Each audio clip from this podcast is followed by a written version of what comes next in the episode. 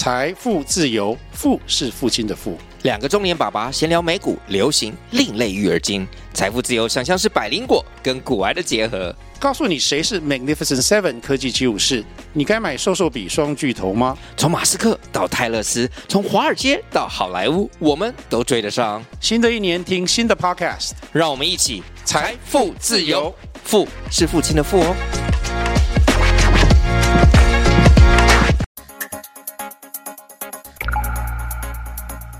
今天这期节目是我们二零二三年的第一集节目，先跟大家说一声新年快乐，大家新年快乐，跨年玩的好吗？也是拜个早年啦，因为接下来很快就要农历年了嘛。对，接下来是兔年哦。我还记得我们两年前的时候，有曾经我跟小哈，还有当时跟凯莉一起去新天宫拜拜，嗯，然后那个时候得到一个答案是说，兔年的时候，呃，我们这个团队就会发达。就是前面都在沉前期，但是到兔年的时候就会，嗯，就是可以可以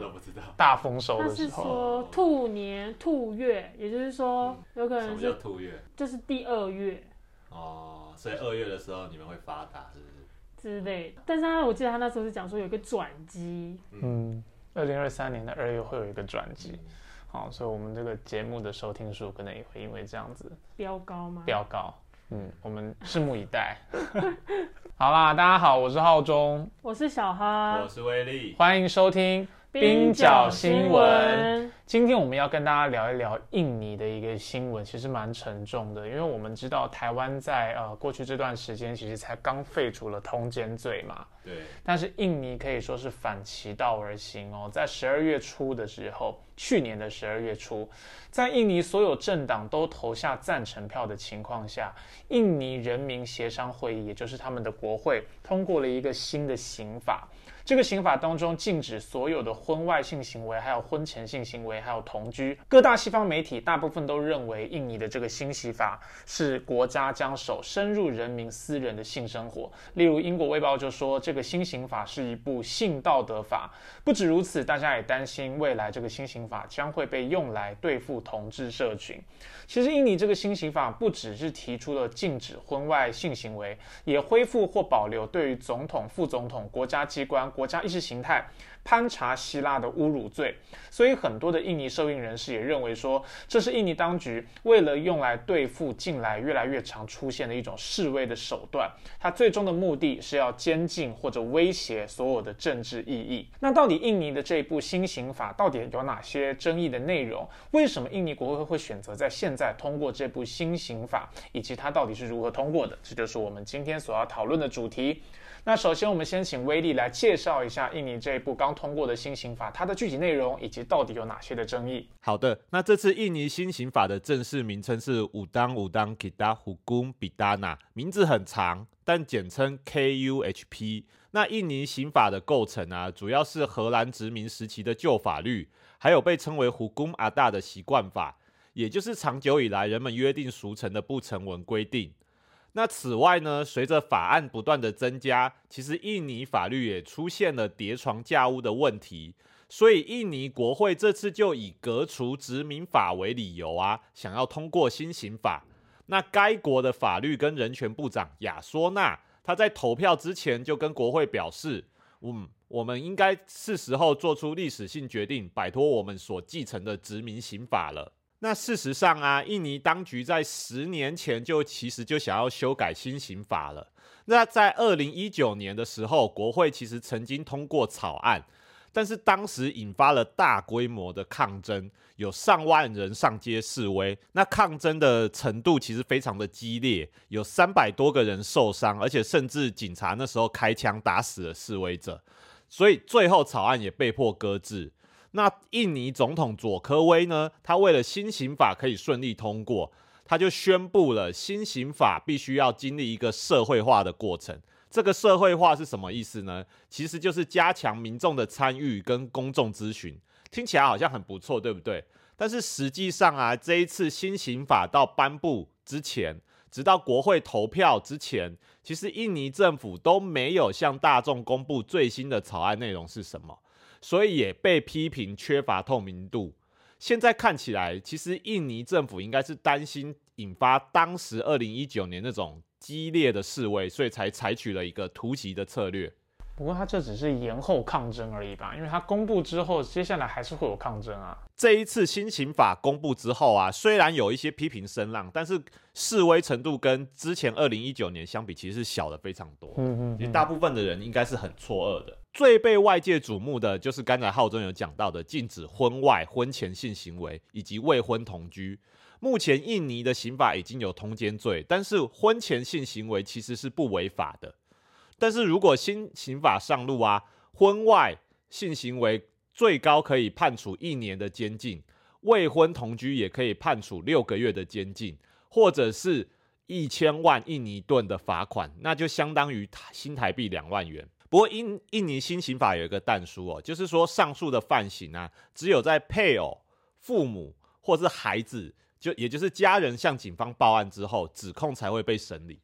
可是通常都是家人报案啊，比如说女儿跟男友同居了，没错，哦，或者是说就算是婚前性行为，但是两个人都未婚，哦，可能被家人知道了，家人不同意，家人就去举报，现在竟然都会入刑法。没错。其实所以看起来好像是一个放宽的一个弹书啦，但其实实际上这个就像浩总讲，这个其实大部分发生的情况就是这样子嘛。对啊，因为不然无关的第三人根本也不知道啊。对啊，禁令影响的程度到底是怎么样呢？根据人权观察组织，印尼未登记结婚的伴侣大概就有数以百万计吧。那原因当然很多啦，例如乡村地区的穆斯林，他们其实只遵循名为 Gawin Siri 的伊斯兰仪式结婚，而且印尼又禁止同性婚姻，所以禁止婚外性行为啊，实际上就是让所有的同性行为都被列为非法。虽然婚外性行为或同居只有在配偶、父母或孩子指控的时候才会被起诉，但是其实印尼新刑法对于同志社群的影响会特别严重，因为就像浩中讲的，其实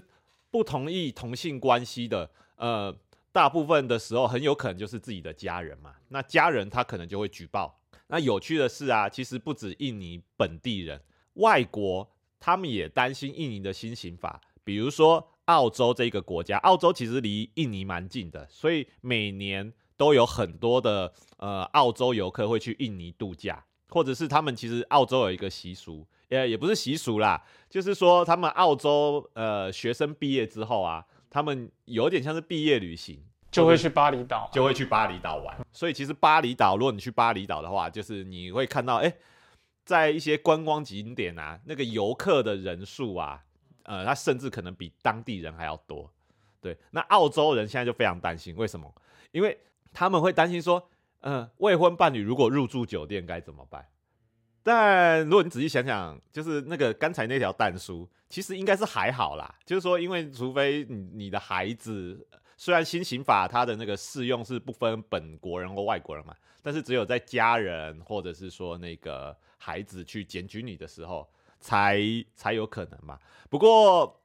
澳洲的媒体其实想了很多种状况啊，他说：“那万一我跟本地人谈恋爱怎么办？”对啊，之类的。对，所以本地人的小孩检举你，对，其实其实是也不无道理啦，对啊。不过总之，就澳洲或者说一些国外的媒体，他们比较担心的是这一个层面的问题啦。我觉得不用讲澳洲了，台湾人也有很多人喜欢往巴厘岛跑啊，对，因为也不不算远嘛，机票不算贵，很多人就喜欢去度假。没错。那我觉得，得，就算这个法律它有一个但书是一定要家人检举，但是它一定一旦实施之后，整个社会的风气跟氛围一定会变得比较紧张。没错，那这个紧张可能就会导致你在社会上，陌生男女、陌生男男走在路上牵着手，可能就特别又容易引起侧目。本来可能就已经呃，可能有歧视的眼光，各种都有。现在如果等于国家是用刑法的层次来定义说，只要同性性行为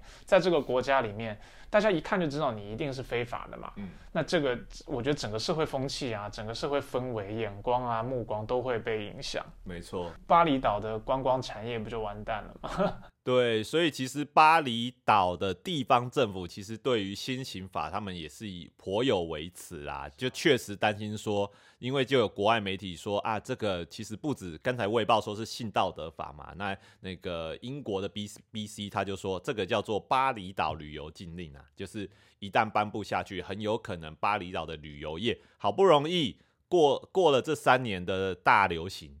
终于要慢慢复苏了，可能又因为这次新刑法的颁布，然后再次受到冲击。对啊，因为我去一个国家去旅游，不只是我不要入刑而已，我要在那边舒服自在嘛。嗯，对你光是告诉我说，哦，你来这边未婚伴侣来这边入住酒店，哦，我不会抓你啦，不会被罚两万块台币啊，这不够啊，不只是不要罚我，我要在这边度假很开心的啊。结果我每天都在做准犯罪行为。对对啊，提心吊胆，然后我把整个国家把我定义成一个罪犯，那我怎么会想去？没错，就觉得很不受尊重啊。确实。不过我们可以看到说，虽然就是国际媒体啊，现在包含我们在内，其实很多人都把焦点放在这个婚外性行为禁令。嗯。其实真的不只是呃通奸罪而已，它是所有婚外，当然是很严重的。对。可是，其实当地的人权团体啊，还有法律专家、社运人士，似乎在这一次啊，他们更担心的是，整部新刑法恢复了这个禁止侮辱总统、国家机构还有国家意识形态的规定。简单讲就是不能有杂音啦，嗯，对，你要维持主旋律，嗯，哦，不能讲其他的话。那他们大家就很担心说，这个新刑法将会增加呃各种人民，如果你的政治观点跟主流不一样，跟当局不一样，你可能就会被丢到监狱去，提高你抗争的风险。那从而也会造成某种寒蝉效应啦，让各种人不敢反对啊，不敢发出各种异议。那我们请威利先介绍一下这一次，就是他对于这个禁止侮辱国家总统、还有机构跟国家意识形态的这个具体内容。那新刑法的其他争议内容还包括恢复侮辱现任总统或副总统，最高将面临三年有期徒刑的规定。恢复的意思就是说，其实。呃，他以这条这条法令其实以前有，在那个荷兰殖民时期的时候是有过这个法律的，但是呃，后来在那个印尼独立之后一段时间，其实这这条法律是废止的，但现在新刑法又重新恢复了这条规定。那此外呢，散布侮辱政府机构，包括政府部会啊、法院、国会这些都算是政府机构，那你散布侮辱他们的材料，你就会也会受到惩罚。那印尼新刑法也保留禁止抵触潘查希拉思想的条款。那潘查希拉是什么呢？等下跟大家讲。不过根据这条法律啊，诋毁潘查希拉最高会面临五年的监禁哦，就是比那个侮辱国家元首还要高哦。因为国家元首可能换来换去，可是潘查希拉是国家的命脉。对。那到底什么是潘查西拉？它听起来很像某个甜点的名字。你这个就会被判五年重罪。天哪，快抓去关！这个真的是天啊，侮辱潘查西拉。对，居然说它像甜点。潘查西拉其实就是一种印尼的糕点。哎，没有啦，不是啦，五年，你们两个人都是五年，五年，五年徒刑。小新闻只在往后走了。潘查西拉其实是印尼建国五原则啦。那这印这印尼的建国五原则是什么呢？一信仰唯一的上帝，二公平与文明的人道主义，三印尼的团结统一，四用内在智慧和协商共事，并且以社会利益为指导民主。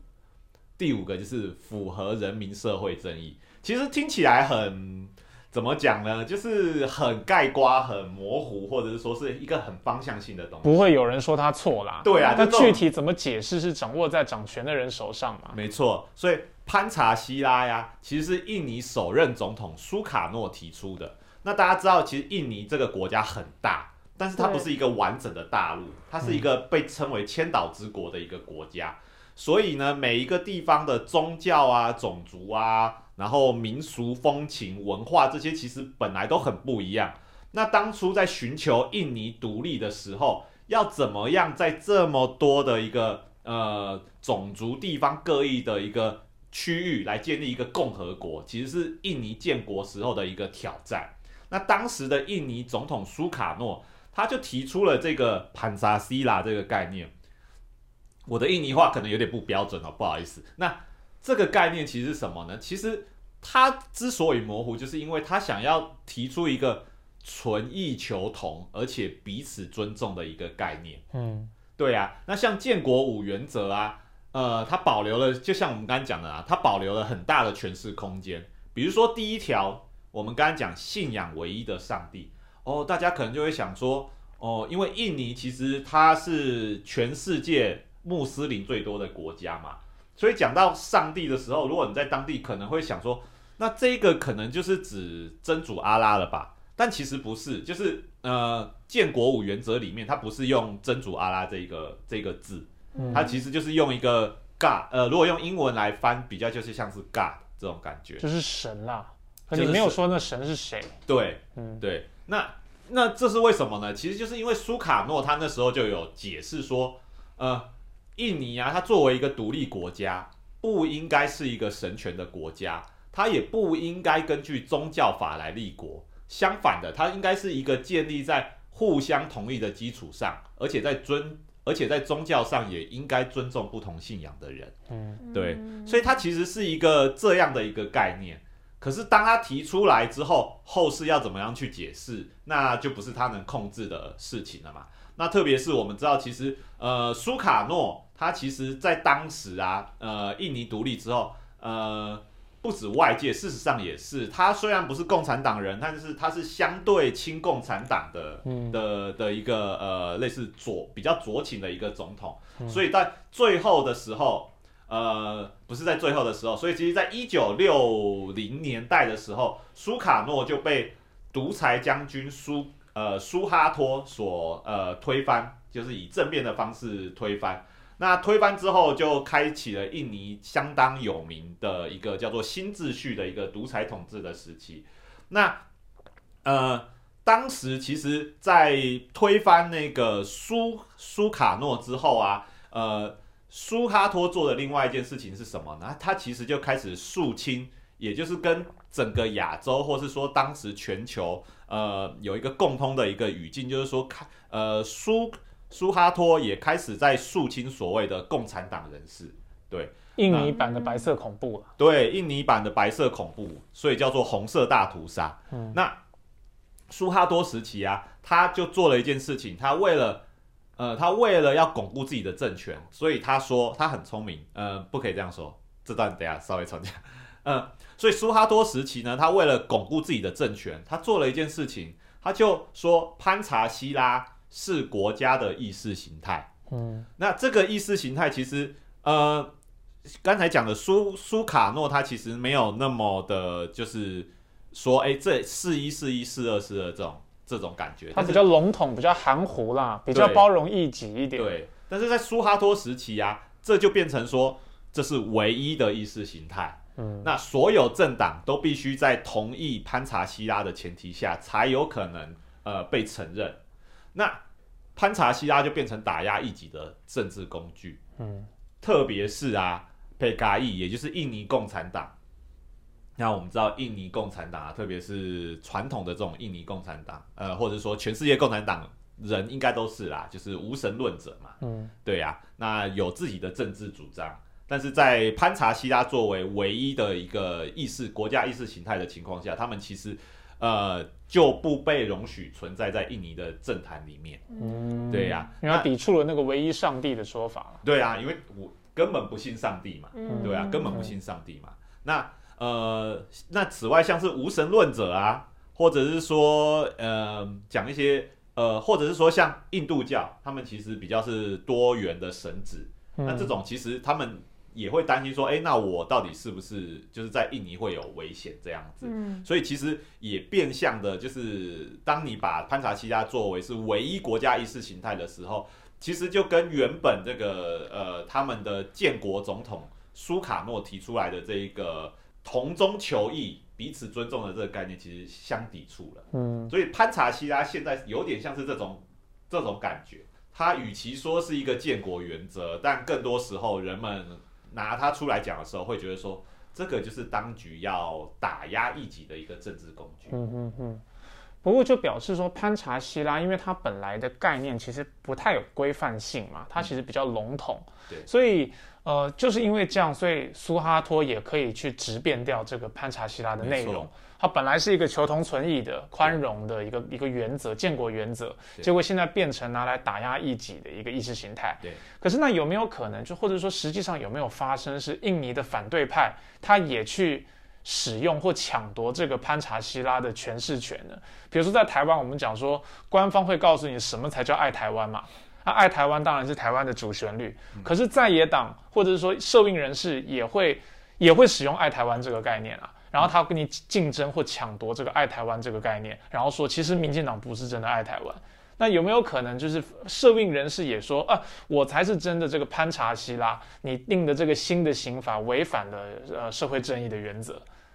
嘿，这个其实我没有答案，啊？不过我我知道的是，就是印尼现在国会这个稍后会讲到，他们有九个政党，嗯那九个政党里面有两个反对派，那嗯。其中一个当然是那个呃，其中一个就是比较是伊斯兰主义的这一个政党，嗯。那连他们他们也会承认说，哎、潘查希拉是一个那个呃国家的一个意识形态，嗯所以基本上所有的你如果政党要合法，你就是一定要承认潘查希拉，不管你原本的政治倾向是是什么。嗯，所以还是一个最大公约数啦，没有人敢抵触它。对对对对对，而且我觉得刚刚讲到一个东西也很有趣，因为这一次这个新宪法的修订，它至少在名义上，它是告诉你说，为了要克服殖民时期的参与，没错，结果他其实挂羊头卖狗肉啊。对他说的是要克服殖民残余，但是他其实恢复了殖民时期的规定。没错，就殖民时期本来就有这个规定，这并不是你创造出来的。没错，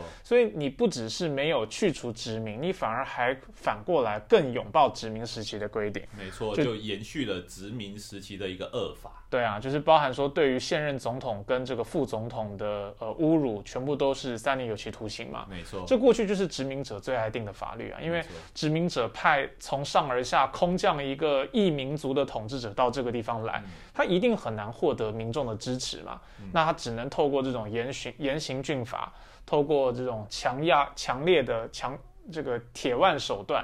要求大家一定要效忠。因为如果你侮辱他的话，你就处以极刑。这就是殖民者最喜欢用的。结果现在被印尼的统治者拿来对付自己人。对，所以其实讲起来是相当讽刺哦。那这个我们等一下稍后可以讲，我再把那个其他有争议的部分稍微带过一下。好啊，那此外呢，印尼新刑法它也保留了对共产主义跟马列思想的一个刑事指控哦。哦，这个呃，所以你就可以知道说，哦，印尼这个国家它这这一条可以看到印尼国家过去白色恐怖的一个历史啊，到现在其实，在印尼啊，就是共产主义跟共产党人相当程度来讲，都还是一个禁忌。呃，抹红啦，抹红在印尼的选举其实时常都还是非常有效的。嗯，对。那印尼它的独立记者联盟就表示啊，这些规定会限制报道的基本工作，而且可能增加记者入狱的风险。你批评国家元首，或者是说你可能有比较社会民主的一些主张，都有可可能呃抵触了新刑法。就被抹红了。对，就是被抹红。在台湾就是中共同路人，那没错，那在印尼可能就认为你是共产党，对。一样都会被抓。对，那最后呢，新刑法的争议也包括，呃，它保留了堕胎罪，然后向孩童或是任何人传播堕胎的讯息也被定为犯罪。那放弃信仰啊，或是尝试说服他人放弃信仰，也可能被定罪，叛国罪也会入刑。不过，印尼为什么是在这个时间点呢？就二零二二年、二零二三年这个交界十二月初的时候，这个时间点有什么特别的？为什么是此刻通过这个新刑法？然后未来这个新刑法，就是我们怎么看它这个印尼现在目前的政治局势呢？那呃，其实我就看了几个呃，这次新刑法通过的一些相关的一个评论。那比如说东南亚它，呃，比如说东南亚的观察网站 New Mandala，它其实就有指出啊，婚外性行为禁令通过，它象征的其实伊斯兰保守派的重大胜利。那这个要讲到啊，印尼国会有九个政党嘛，那其中佐科威他的联合政府就包含了七个政党。所以它其实，在国会里面也是相对有多数的，而且是一个绝对多数的情况。那反对派里面呢，呃，反对派就剩下两个，其中有一个叫做繁荣公正党 （Bega S），它其实是一个伊斯兰政党。长期以来啊，繁荣公正党在国会里面的一个议程，就是他要会不断的提案，提案一个叫做家庭弹性法案。这个内容具体来讲，就是家庭成员他必须向国家当局举报他的亲属里面有同志。哦，他不只是可以举报，是有举报义务，是不是？对对，其实更严格。而且而且，其实你看，就是跟这次的新刑法其实有一个呼应嘛，对，所以呃，所以其实这次印尼新刑法的通过就被认为说啊，这个就是家庭弹性法案的一个淡化版，嗯哼，对，那这个其实也就符合了这个繁荣公正党这个伊斯兰保守派政党的一个呃议程。那印尼伊斯兰保守派势力是在什么时候崛起的呢？其实要讲回到二零一六年，那时候发生了一个叫做“二一二”运动的。呃，二一二运动，呃，就得讲到佐科威。佐科威其实在当选总统之前啊，他是雅加达的省省长。他在二零一四年的时候参选总统。那当选之后呢，雅加达省长的这个职缺就空出来了嘛，所以自动由当时的副省长，也就是佐科威的副手。那如果大家还有印象的话，他叫做阿后，呃，钟万学，他就自动成为省长。嗯，问题钟万学，你听这个名字就知道他是华裔的，而且他是基督徒，所以就引发了伊斯兰团体当时的不满。那他因为他们认为只有穆斯林才可以管理穆斯林，所以这些保守派的伊斯兰团体他们就发起示威，结果没想到有数十万人上街，所以规模相当大。他们就要求要以亵渎的罪名来逮捕钟万学。二一二运动最后也成功让钟万学被判处入监两年。那这钟万学还真蛮衰的，他也不是自己要去当省长的，他本来是副手，那就因为原来的省长去当了总统了嘛，所以按照程序他就变成省长。其实具体来讲，就是他有被抓到小辫子啊，就是在还没有演说之前，那个演说讲稿里面被发现，或者是说被揭露说，哎，这个可能有侮辱真主阿拉的一个那个言辞在里面，哦这样子。嗯对，所以其实后来就引发了一个政治的一个效应，这样子。嗯嗯，对那佐科威，佐科威他所属的政党啊，叫做斗争派民主党，它其实现在还是印尼国会的最大党，就是印尼国会有有五百六十个席次。那这个呃斗争派民主党，它的席次目前是最多的。它其实就是一个以潘查希拉为意识形态的世俗民族主义政党。那佐科威他在印尼的语境之下呀，他其实是多元主义的代表。多元主义在印尼的语境之下，其实就是国家他会承认并且包容各种信仰。呃，因此他对于保守派的伊斯兰主义者，呃，佐科威一开始其实是采取相对打压跟强硬的一个态度。他个人应该是相对进步开放的。对，就是呃，佐科威其实就是给人的印象就是他是多元主义嘛，那人们就会说哦，这个就是印尼的奥巴马。嗯，那他支持度其实相对来讲一直也都蛮高的，即即便到现在第二个任期都还有百分之五十的一个支持率。嗯对啊，那他以前当然就是更高了。那在二一二运动，我们刚才讲到这个二一二运动之后啊，这种多元主义跟那个伊斯兰保守派势力，他们的之间的对立就开始加深了。那二零一九年啊，印尼的总统是五年一任，呃，二零一九年的时候，佐科威再度当选。那所以现在这个就是他最后一个任期了，因为印尼宪法规定说，就是总统最多就只能连任一次这样子。嗯，那所以他也开始啊，就是呃，算是打击伊斯兰的保守派吧。例如他的政府啊，下面的国家安全机构就会开始要求学校跟企业提交激进分子的名单。那他也任命了宗教事务部长，这个宗教事务部长。呃，是一个以打击激进主义为目标的一个呃宗教事务部长，他也致力清除国家机构中里面这些被认为是宗教保守派的公职人员。那最显而易见的目标就是刚才讲到的繁荣公正党 （BGS） 党的成员。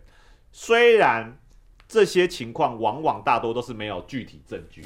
但是你是 BGS 的党的成员，你就很容易变成政府监视的一个目标。嗯印尼接下来要大选了，在二零二四年的时候，印尼即将举办大选。那在五百六十个国会席次里面啊，虽然 BGS 目前只有五十个席次，名列第九，但不代表佐科威可以轻视伊斯兰保守派的力量。特别是我们看到啊，这次新刑法通过啊，印尼不只是印尼，全球最大的伊斯兰组织 NU 也表态支持新刑法。NU 其实是一个一般我们会说哦，它是一个相对温和派的一个伊斯兰组织，它不是那种保守派的组织哦，它是一个很呃相对主流，而且它的、呃基层人数非常多的的的一个呃组织，有大概它的那个人数大概有一亿多吧。那哦，全球都有会员啊。哎，主要印尼，主要在印尼。那以往以来，其实 NU 它它的主张就是相对温和的，比如他会说，就是我们宗教上面也要保持宽容啊，然后呃，他甚至曾经主张说，我们要不应该再使用异教徒这种负面的词来，就是去描述就是没有信仰的人，或者是说就是跟我们信仰不同的人这样子。嗯对啊，可是，在这一次新刑法通过的过程之中啊，我们会看到 NU 的领导阶层，或者是说他们的一些子女，也表态支持新刑法的通过。所以这个不只是简单来讲，就不只是伊斯兰的保守势力，就是一些主流、相对主流的伊斯兰团体，他们也支持这次的新刑法。那这个就迫使佐科威他不得不去正视这一个问题。就是说，呃，伊斯兰在印尼毕竟是人数非常众多的一个庞大势力，对，对，那即便你是标标榜一个多元主义上台的总统，你也不能去忽视这个态度。所以呢，印尼新刑法它就象征佐科威政府跟伊斯兰保守派的妥协，那目的就是在政策上啊，我让步给你，那就想要安抚你这些保守派，借此达到遏制反对派的呃潜在效果。那另外一方面啊，其实新刑法对谁有利呢？它其实对一些政治精英也有利，它可以有效限制公民参社会参与与政策制定。例如说，二零一九年的时候，印尼政府它其实解散一个反，例如在二零一九年的时候啊，印尼政府它其实解散了反贪渎机构 Gay 巴 Gay，那隔年就为了吸引外国投资，仓促通过了取消环境保护措施、减少劳动保障跟加速政府征地流程的创造就业综合法。嗯，那当时其实也引发了规模相当大而且很激烈的这个抗争啊，就大部分的呃很多学生都上街去抗议，说这个哎取这个创造就业综合法实际上是对我们环境不利，而且对呃也对我们工人不利这样子。那印尼的新刑法这次通过之后啊，都会增加表达。如果你以后要表达对政府反对意见啊，其实你就很有可能呃被抓去关。嗯，你们如果去印尼的话，刚刚两位侮辱国家意识形态的，就有五年徒刑的这个风险了。对，刚刚听威力这样讲啊，我其实觉得这个就反映出激进侧翼有的时候它的作用。嗯，就是我们看到说，刚刚像 NU 这样子的温和派，嗯。他看起来他也支持这个新刑法，嗯。但是也其实也有一种可能是因为在新刑法另外一个选项是什么？另外一个选选项其实是公正党提的那个强化版的，嗯。也就是所有的家属他其实都有责任跟义务，必须要通报自己家有同性恋。嗯所以这个强化版一出来之后，淡化版的这个新刑法看起来好像就哦无关痛痒了。对啊，两瓶毒药你要选哪一瓶啊？对啊，对啊，所以有的时候侧翼确实就可以牵制主流，就是这样。那个温和派平常可能没事也不会想提一个新刑法，但是激进派提出来的方案太可怕了，我再怎么样，我觉得还是支持这个淡化版的新刑法吧。虽然还是很糟，但是两害相权取其轻。没错，其实我们可以想想法国的例子哦，就是马克宏当初当选的时候，他其实相对来讲也被认为是中间派嘛。可是法国其实有他的右翼在近年也崛起了。那、嗯那最有名的当然就是勒庞他代表的那个呃极右翼的一个政党嘛。那极右翼的政党，他如果可以一直生存下去，他其实势必也会对中间派的这些政党有所影响嘛。就会那牵制他自己不用当选，那他可以牵制你就好了。对，所以在呃可以说是潜移默化之下嘛，我们其实看到马克宏在近年来他的政策，特别是在移民政策上面，或者说对伊斯兰，就是法国国内的伊斯兰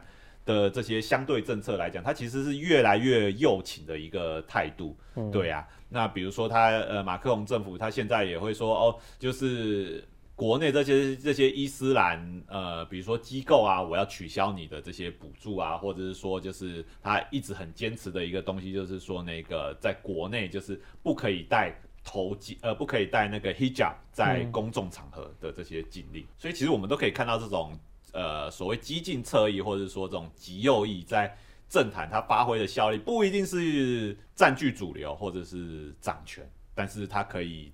借由它的生存推动它的议程。不过我们今天讲到很多印尼这个新刑法的问题哦，但是它后续其实也可能还有一些变数，因为这个新刑法并不是在国会通过后立刻生效，而是要到二零二四年的年底才会生效。那我们刚刚有讲到，印尼的总统其实是五年一任嘛，嗯，那二零一九年的时候，呃，佐科威进入了他的第二年任期，所以就可以知道，其实在二零二四年的时候，印尼同时是要举办总统大选的。哦，那在呃这个新刑法跟总统大选是同一年的情况下，我觉得可以想见，这个势必是接下来印尼总统大选的一个重要话题，可能也是政党之间攻防的其中一个焦点。哦，那所以到时候新任的总统或未来的国会，他会怎么样看待目前修的这个法？其实呢，就是还有三年，还有很多的这个操作空间。嗯嗯。而且，我觉得这个真的是有点有点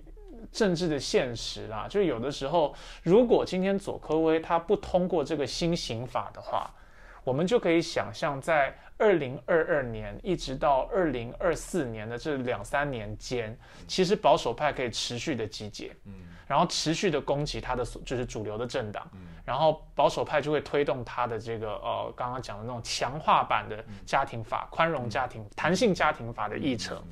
可是现在如果已经新刑法通过了，某种程度上他就收编了保守派嘛，嗯。他收编了保守派，所以这个可能有助于进步派在二零二四年的大选。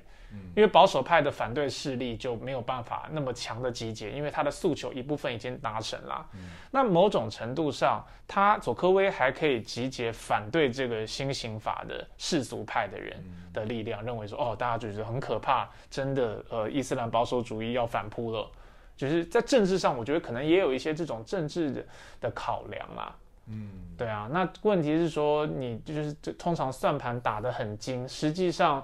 真的到了投票或者真的刑法落实了，有人被处罚，都不是这些打算盘的人哦，可能就会是很基层一般的这种人在付出代价，这是很不公平的一件事情。嗯嗯，我觉得佐科威他除了这一点以外啊，就是对保守派势力的一个判断以外，其实我觉得。就是这次新刑法通过的另外一个重点，就是对于社运分子或者说一些呃抗议人士的一个呃镇压的一个手段嘛。因为其实呃不只是印尼啦，就是全世界现在都受到那个疫情的影响嘛，特别是在经济方面。那印尼当然其实也不例外。所以印尼其实在二零一九年佐科威第二任任期之后。